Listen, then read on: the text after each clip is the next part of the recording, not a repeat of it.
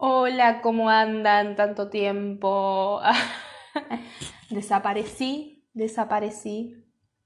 Pero he vuelto con una temática que a mí me encantó. Resulta que estoy muy aburrida porque como no estoy cursando, me Uy, perdón por, por esa vibración. Bien. Resulta que como estoy medio al pedo, em, nada, me pongo a hacer cursitos, tipo, hago boludeces, ¿no? Y en ese cursito era un cursito sobre introducción a la psiquiatría y tenía dentro historia de la psiquiatría. Y dije, mmm, qué interesante, qué interesante, ¿qué podríamos sacar de aquí?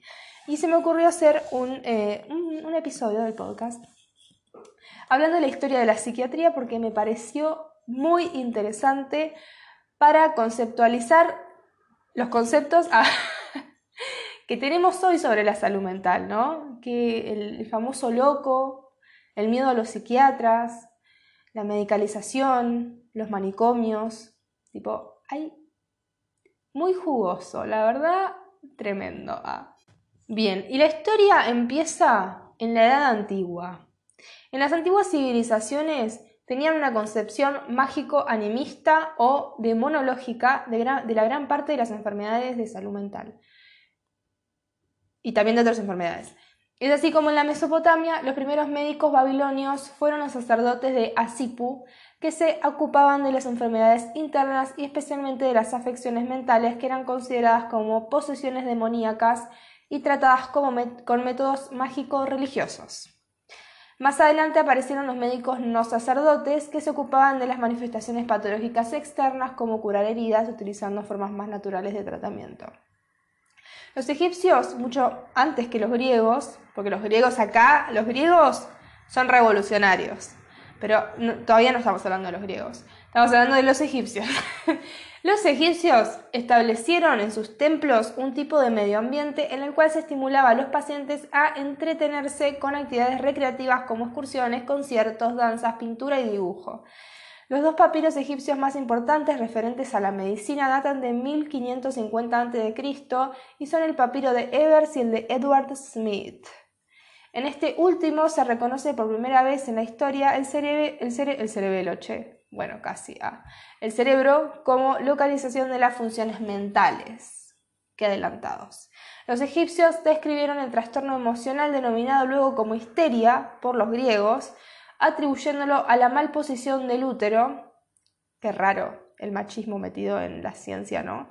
Por lo cual fumigaban la vagina como tratamiento, hermoso, con la intención de devolverlo a su posición original. Bueno, horrible, ¿ah? Estoy tomando un mate. Bien, la psiquiatría greco-romana, y acá vienen los griegos, los griegos que fueron los primeros en estudiar las enfermedades mentales desde el punto de vista científico, separando el estudio de la mente de la religión. Arre, aplaudía. Es decir, atribuyeron las enfermedades psíquicas a un origen natural, lo cual subsistió hasta fines del siglo... Uy, paren que los números romanos me cuestan, no saben cómo me cuestan, arre. 15, 16, 17, 18, siglo XVIII. La medicina griega buscó leyes universales que pudieran constituir la base de una ciencia real de la enfermedad, investigando a fondo las leyes que gobiernan las enfermedades y buscando la conexión entre cada parte y el todo, la causa y el efecto. Además de los tratamientos somáticos de la escuela hipocrática, los griegos, claro, acá sale Hipócrates, gente, no se olviden, el padre de la medicina, supuestamente. Los griegos emplearon tres tratamientos psicológicos, la inducción del sueño, la interpretación de los sueños a cargo de sacerdotes, obvio, porque todo mágico, demonológico, y el, y el diálogo con el paciente. Y acá aparece Hipócrates en el 460-370 a.C., donde sostuvo que las enfermedades se producían por un desajuste en los cuatro humores esenciales. Flema, bilis amarilla, bilis negra y sangre. Esto también aplica a las enfermedades eh, que no son de salud mental. Así, el exceso de bilis negra causaba demencia, el de bilis amarilla ira maníaca y el de bilis negra melancolía. Pequeños excesos de estos tres humores y de sangre daban lugar a personalidades flemáticas, coléricas y sanguíneas. Hipócrates ubicó en el cerebro la capacidad para pensar, sentir o soñar. También fue pionero en describir y clasificar racionalmente enfermedades como epilepsia, manía, Bueno, la epilepsia no es un trastorno de salud mental, pero bueno, es del cerebro también. Manía, paranoia, delirio tóxico, psicosis puerperal, fobias e histeria. Y luego aparece nuestro querido Aristóteles, que está en todos lados, está en las matemáticas, ¿verdad? Continuó con las concepciones hipocráticas acerca de las perturbaciones de la bilis, mientras que su maestro Platón consideró que los trastornos mentales eran parte en parte orgánicos, en parte éticos y en parte divinos, clasificando la locura en cuatro tipos, profética, ritual, poética y erótica. ¿Ustedes se dan cuenta? Estos chabones filósofos están en todas las ramas de todo, matemática, ciencia, medicina, eh, lo que te ingeniería seguro también. La verdad, se nota que estaba muy al pedo. Ah. Pero bueno, gracias por traernos la psiquiatría. Ah. Después los romanos siguieron directrices similares a las griegas y postularon que las pasiones y deseos insatisfechos actuaban sobre el alma produciendo enfermedades mentales. Mm, puede ser, no está muy alejado de la realidad. ¿ah? Entre sus máximas exponentes en esta área se encuentra Celso. Ay, Dios, están en todos lados, tipo, Celso también está en, la triada de Celso de, de la inflamación de una herida, tipo, o sea, Salud mental, me encanta, me encanta, tremendo, multifacético. Conocido como Hipócrates Latino, ah, este lo queremos, Celso TKM, quien dividió las enfermedades en locales y generales. Dentro de estas últimas incluye las enfermedades mentales, que a su vez las dividió en febriles, delirios y no febriles, locura. Areteo, del, del 50 al 130 después de Cristo, que hizo descripciones clínicas de diversas enfermedades y se preocupó por el bienestar de los pacientes, un genio. Encontró que la manía y la melancolía podían presentarse como parte de la misma enfermedad. Trastorno bipolar. Fue primero en hablar de personalidades presicopáticas, así concluyó que las personas propensas a la manía eran irritables y violentas, en tanto que las propensas a la melancolía eran de carácter depresivo. Adelantándose a Kraepelin, Kraepelin, chicos, lo que leas de salud mental está Kraepelin. No sé ni quién es el chabón, pero está en una figurita repetida. Pero bueno, acá obviamente tenía que aparecer. Kraepelin sostuvo que el pronóstico es determinante en la naturaleza de la enfermedad. El médico romano galeno, la obra social, hizo una síntesis de los conocimientos existentes hasta ese entonces, convirtiéndose en un sumario o más bien un epílogo del periodo grecorromano, pues a su muerte comenzó la era del oscurantismo. Dramático. Bueno, y ahora viene la psiquiatría medieval y renacentista, tipo, edad media, tengo miedo. Arre. Con la caída del imperio romano, tan lúcidos ellos, las prometedoras ideas de la cultura griega y latina sufren una involución, y sí, de edad media.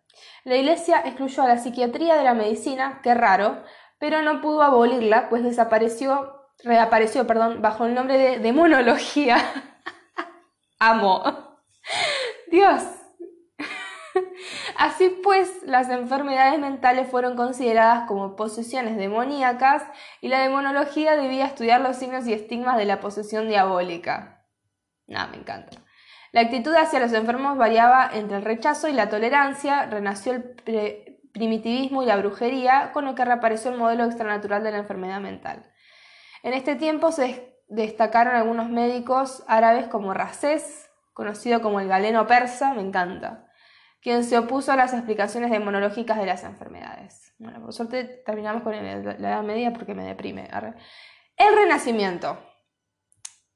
El Renacimiento, que se originó tras la toma de Constantinopla por los turcos, ofreció la promesa de un nuevo espíritu de humanismo y conocimiento, pero terminó por convertirse en uno de los capítulos más nefastos de la historia de la psiquiatría.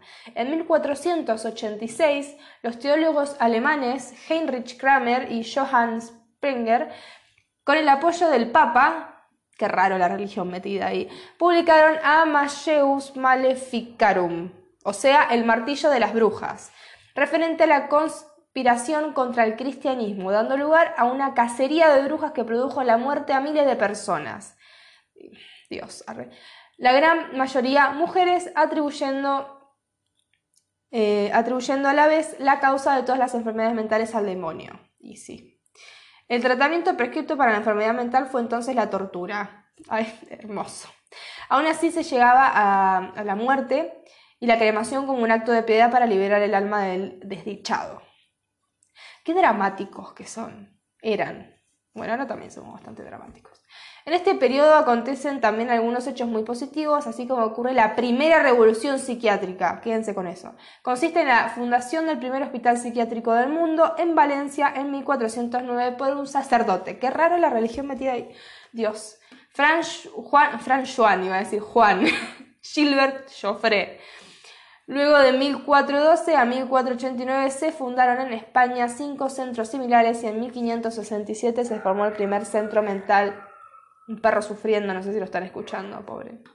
No, no sufre, ese es su ladrido. Ah. Eh, se formó el primer centro mental en el mundo, México, en 1567. Paracelso, en 1493-1541, se opuso duramente a las creencias médicas de su época, rechazó la demonología, así también lo hizo Vives, considerando como el padre de la psiquiatría moderna y primer psiquiatra. ¿Vives o Paracelso? No entendí. Bueno, yo creo que Vives. Bueno, Vives, primer psiquiatra, gente. En la psiquiatría barroca ahora. Ocurren en este periodo grandes avances en múltiples áreas de la medicina, como la histología, la fisiología y la anatomía, pero la psiquiatría no presentó grandes cambios. Es que nunca a nadie le importa la salud mental, eso pasa. Nunca a nadie le importó. Ah. Los pacientes psicóticos permanecían recluidos en asilos, pues se los consideraba una especie de alienados. Y sí. Surgen aquí dos médicos ingleses, me indigna, perdón, yo estas cosas las cuento indignada. Eh, surgen aquí dos médicos ingleses, Sydenham y Willis, quienes plantean que la histeria no sería una enfermedad del útero, sino del cerebro, y que existe también la histeria masculina. Ay, bueno, qué bien, eh, inclusivo esto. Em, como puente a la ilustración puede considerarse la concepción animista o italista del profesor alemán Stahl. Ahora viene la psiquiatría ilustrada. Bien, en la psiquiatría ilustrada, aunque los enfermos mentales ya no eran quemados en la hoguera, Dios, con razón, Dios, o sea, yo con estas cosas, yo digo Dios, pero igual no creo en Dios, lo digo como una muletilla, ¿no? Para que les quede. Em, es re loco porque vos lees estas cosas y te das cuenta por qué hoy estamos como estamos. Y yo creo que hemos, no, sé si hemos avanzado mucho. o sea, sí hemos avanzado, tenemos una ley de salud mental, bla, bla, bla, todo lo que quieras. Pero las concepciones de enfermos mentales, la verdad que siguen más o menos la misma. No los queman en la hoguera, pero eh, siguen siendo personas extrañas, fuera de lugar, eh, que no encajan en la sociedad. ¿Entendés? Tipo, eso me indigna un montón y con estas cosas entiendo por qué. Bueno, nada, voy a dejar de hablar y les voy a seguir contando. Bien, ya no eran quemados en la hoguera, su suerte aún era lamentable durante la ilustración. Si no eran internados en hospitales, vagaban solitarios, siendo objeto de desprecios, burlas y maltratos. En 1656, un edicto en Francia estableció asilos para insanos, cuyos directores estaban autorizados para detener personas indefinidamente y en los cuales se llegó a encerrar enfermos mentales junto a indigentes, huérfanos, prostitutas, homosexuales, ancianos y enfermos crónicos, a lo que se sumaba que debían soportar los inhumanos tratamientos como eméticos, purgantes, sangrías y torturas. Claro, acá tenemos la, cuna de la psiquiatría desagradable. Ese va a ser mi título. Eh, esto es lo que, lo que muestran mucho en las películas, ¿no? De, que encerraban homosexuales, transexuales, prostitutas, todo lo que, entre comillas, no encajaba en la sociedad iba para, para dentro de, de los asilos, ¿no? Un horror. Bien, alrededor del 1800 comienza en Francia la psiquiatría científica, con la obra del médico y reformador francés Philippe Pinel, quien plantea que no deben contribuirse no deben construirse nuevas hipótesis, sino limitarse a la observación y descripción de los hechos.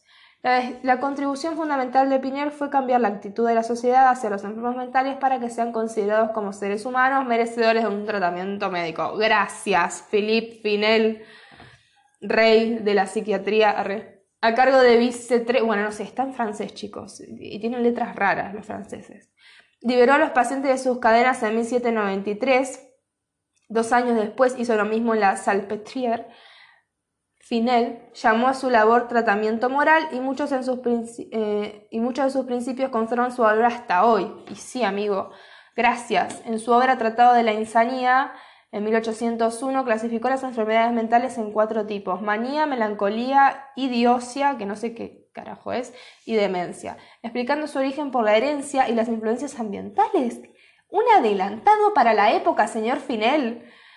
Con la obra de Finel y sus seguidores como Esquirol, la psiquiatría se libera de las interpretaciones demonológicas y se sustituye la especulación por la observación empírica, originándose así la segunda revolución psiquiátrica. Tomá pa' vos.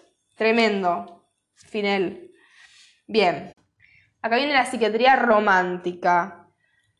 Esquirol, discípulo de Finel, el, el genio de la psiquiatría, fue el psiquiatra más influyente de esta época. Continuador de la terapia moral, consideraba el asilo como el arma más poderosa contra la enfermedad mental. Mm, ¿Vos decís? Bueno. Era 1700, no podemos decir mucho. Siendo autor de una ley en 1838 que estableció la construcción de un asilo en cada departamento de Francia. Oh, boludo. Parar. Se emocionó, chabona. En su libro Enfermedades Mentales, un tratado de la insanía, acuñó el término alucinación que diferenció de la ilusión. Además, clasificó las insanías en monomanía, insanías parciales como la paranoia y manía general similar al delirium.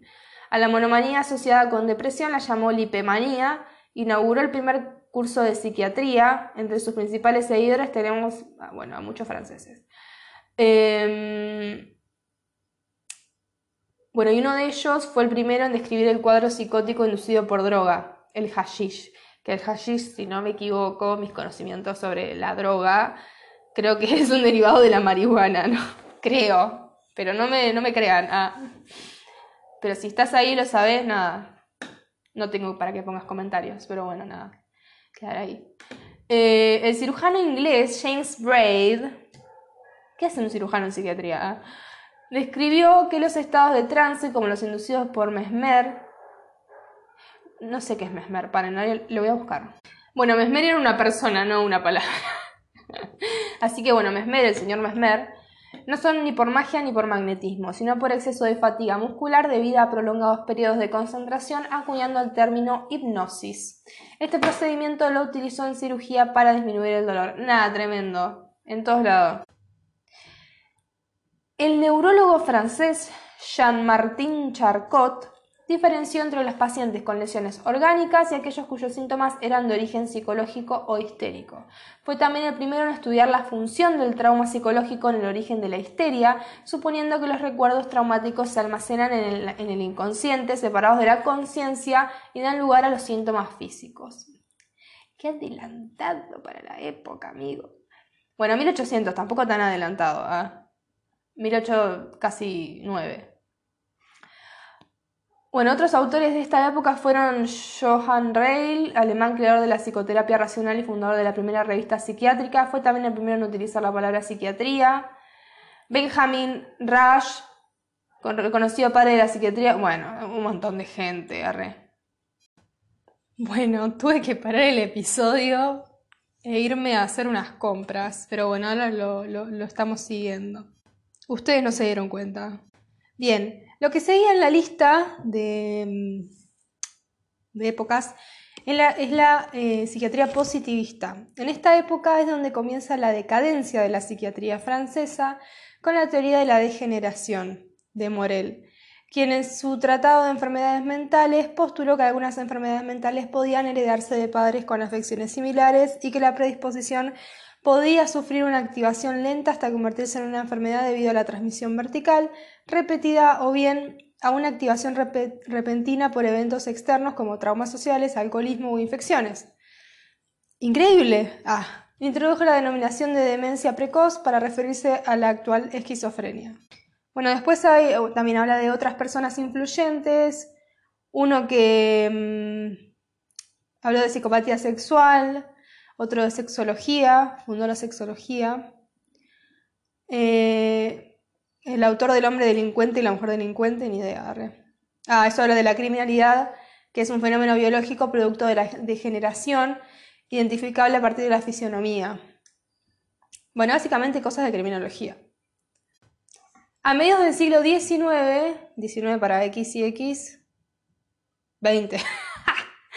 A mediados del siglo XX ocurre la tercera revolución psiquiátrica, con las concepciones de Kraepelin. Acá aparece el Kraepelin, este que yo les decía, donde dice que hay que acercarse al hecho del enfermo y observarlo. Y Freud dice que hay que escuchar al enfermo y comprenderlo. Así Kraepelin valoró especialmente la investigación clínica por sobre la especulación teórica y la anatomía patológica, dando especial valor al estudio del curso completo de la enfermedad. Y Freud por su parte, descubre que el ser humano tiene algo más que la mente consciente, creando en 1896 el psicoanálisis, para referirse a su técnica de asociaciones libres e interpretación de sueños con el propósito de traer a la conciencia los recuerdos traumáticos del pasado almacenados en el inconsciente. Fue el creador también de la teoría de la personalidad y describió los mecanismos mentales de defensa del yo. y ahora y ahora llegamos a la psiquiatría actual.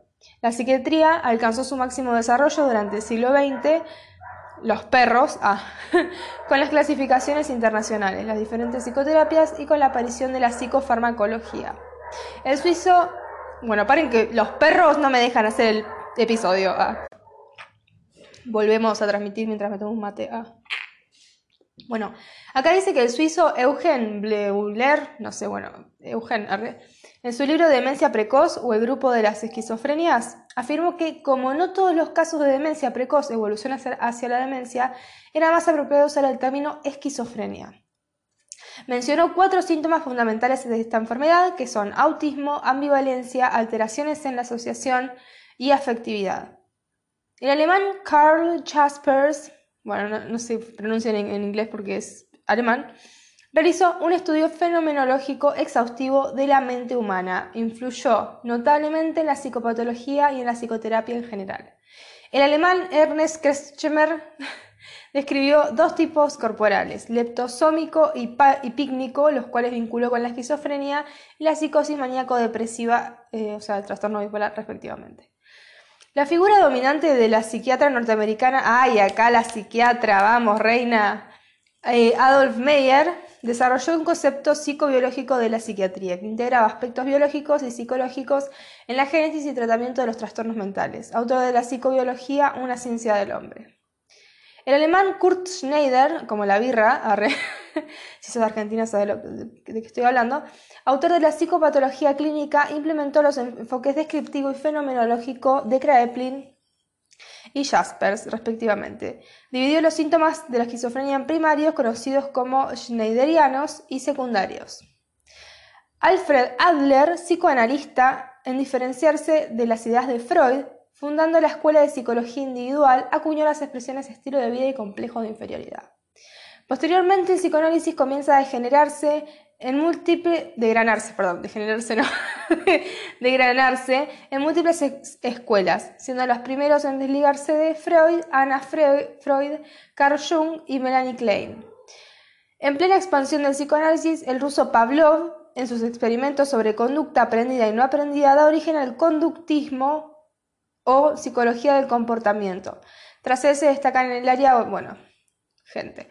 Se desarrollan también otro tipo de psicoterapias, como es la psicoterapia centrada en el cliente de Carl, en el cliente, ay, qué feo que suena, de Carl Rogers, donde responsabiliza al paciente por sus sentimientos y evolución de su terapia. La terapia gestáltica de Fritz Perl busca el alivio terapéutico de una experiencia dolorosa para el tratamiento de la neurosis y el análisis traccional de Eric Berne que postula que los padres crean un libreto de vida en la primera infancia que, conforma e inhibe la vida del sujeto, por lo que la terapia busca descifrar este guion. En la década de los 60 surge en Inglaterra la llamada antipsiquiatría. Como, esto es importante. Como movimiento social teniendo como iniciadores a Ronald... Bueno, no importa. Eh, bueno, gente, arre. Este movimiento cuestionó a la familia y al Estado, convirtiendo la enfermedad mental en un mito, un rótulo arbitrario utilizado para descalificar a ciertas personas, siendo los psiquiatras instrumentos del poder opresivo. Con estas ideas, los antipsiquiatras fundaron la institución Kingsley Hall, en donde los supuestos enfermos podían realizar libremente sus viajes regresivos. ¿Qué? No entendí nada. En Italia, Franco Basaglia uh, este lo estudié en la facultad, influyó en la promulgación de la ley 180 que cerró los hospitales psiquiátricos. Como todo movimiento de contracultura, la antipsiquiatría tuvo una existencia efímera. Otros tratamientos utilizados a lo largo del siglo XX han sido la inducción de la malaria en pacientes con parecias generales, el coma insulínico, el electroshock y la psicocirugía. O sea, la lobotomía. bueno, tranquilas los tratamientos. En el ámbito de la psicofarmacología, en, en 1952, los psiquiatras franceses Jean Delay y Pierre Deniker demostraron las propiedades antipsicóticas de la clorpromacina, que significó el primer tratamiento realmente efectivo contra la esquizofrenia. Por lo que se considera el año en que se produce la cuarta revolución psiquiátrica. ¡Wow! Un montón. En los siguientes años aparecieron nuevos antipsicóticos, fenotiacínicos y de otros grupos. En 1960 se, sintetizó la clozapina, el primero de los denominados antipsicóticos atípicos. En 1957, el psiquiatra suizo Ronald Kuhn y el psiquiatra norteamericano Nathaniel Klein, no importan los nombres, a nadie le importa, demostraron respectivamente los efectos antidepresivos de la imipramina, del grupo de los tricíclicos, y la fenelcina, del grupo de los inhibidores de la monominoxidasa. En 1987 se introdujo la fluoxetina, el primer inhibidor selectivo de la recaptación de serotonina, un antidepresivo, la aparición de los psicofármacos ha significado mayor revolución en el campo de la psiquiatría. La mayor revolución, dice. Llegando a convertirse en parte imprescindible del tratamiento de muchas enfermedades psiquiátricas como la esquizofrenia, los trastornos afectivos mayores, el trastorno obsesivo compulsivo y otros trastornos de ansiedad. Actualmente existe una gran variedad de psicofármacos buscándose cada vez mejor eficacia y selectividad de acción con menos efectos colaterales. Al comenzar el siglo XX solo se conocían cinco fármacos con propiedades sedantes, el bromuro, el hidrato de cloral, el paraldehído, ureato y sulfonal. La aparición del fenobarbital, que es un anticonvulsivo, en 1912 dio lugar a la síntesis de 2.500 barbitúricos, es un barbitúrico, de los cuales 50 se utilizaron comercialmente. En 1957 se sintetizó el clordiazepóxido, ay Dios, qué esos nombres. Durante la década de los 60 los barbitúricos fueron desplazados por las benzodiazepinas el clona. Fue en 1949 que el psiquiatra australiano John Cade descifró los efectos del litio para el tratamiento de los pacientes bipolares. Sin embargo, debido a los temores que despertaba este elemento por su toxicidad, en recién en 1970 la FDA aprobó su uso en los Estados Unidos. Ahí yo tengo un episodio sobre el litio, porque el litio es un fármaco súper mega recontra demonizado y es súper útil cuando se necesita. Pero bueno, nada, vayan a escuchar ese episodio. Se llama eh, Hablemos del carbonato de litio. Creo que se llamaba así, lo hice hace mucho. Conclusión. La peculiaridad histórica más importante de la psiquiatría es el de ser la más joven de las ramas de la medicina, ya que ha sido una de las últimas especialidades médicas en ser aceptadas como tal. A lo largo de la historia, las enfermedades mentales, al igual que el resto de las enfermedades, pero en mayor medida que estas, han sido terreno de la magia y la religión, cuestionándose continuamente su condición misma de enfermedades, ya sea atribuibles a un origen diabólico en los, mismos, en los tiempos antiguos o un origen netamente social en lo mucho más reciente antipsiquiatría. Pero se ha avanzado bastante desde entonces, tanto en el estudio de la parte biológica, genética, neurofisiológica y epidemiológica de la psiquiatría, como en la uniformización, uniformización de criterios diagnósticos y del lenguaje en psiquiatría considerándose una nueva revolución actualmente en proceso. A mí me pareció reinteresante esto, no sé. Se los traigo porque, bueno, yo me, encantan estas cosas, me encantan. Me tomé un mate. Em, nada, yo creo que estas cosas sirven un toque para reflexionar sobre, sobre dónde estamos parados hoy y, cómo venía la cosa, ¿no? Que venía muy complicada. Eh, a mí me, llamó mucho la atención el tema de lo mágico demonológico, que nada, re loco que piensen que, tenés un demonio adentro por, no sé, tener... O sea, me parece re loco, ah, por tener esquizofrenia, ponele. Que hoy en día es algo que se trata con tan normal eh, y como que un poco me siento agradecida, a se sentía agradecida, me siento agradecida ah, por por la psiquiatría de hoy en día. O sea, hemos avanzado un montón, la psiquiatría ha avanzado un montón, la sociedad no tanto, porque sigue ese concepto de locura, eh, del manicomio, de internar a las personas con trastornos mentales. Y de a poco la, psiquiatría y la psicología la salud mental, la gente que se labura en salud mental está como sacando a flote que a veces el manicomio no es la respuesta. Em, así que bueno, nada, espero que les haya gustado, espero que lo hayan disfrutado. A mí me encantó hacer esto. Fue hermoso. Ah, hace mucho que no hacía un episodio y extrañaba, extrañaba grabar. Ah. Así que bueno, gente, les mando un saludo. Los perros también les mandan un saludo. Eh, y nos vemos prontito con nuevas cositas. Ah, se vienen cositas. Adiós.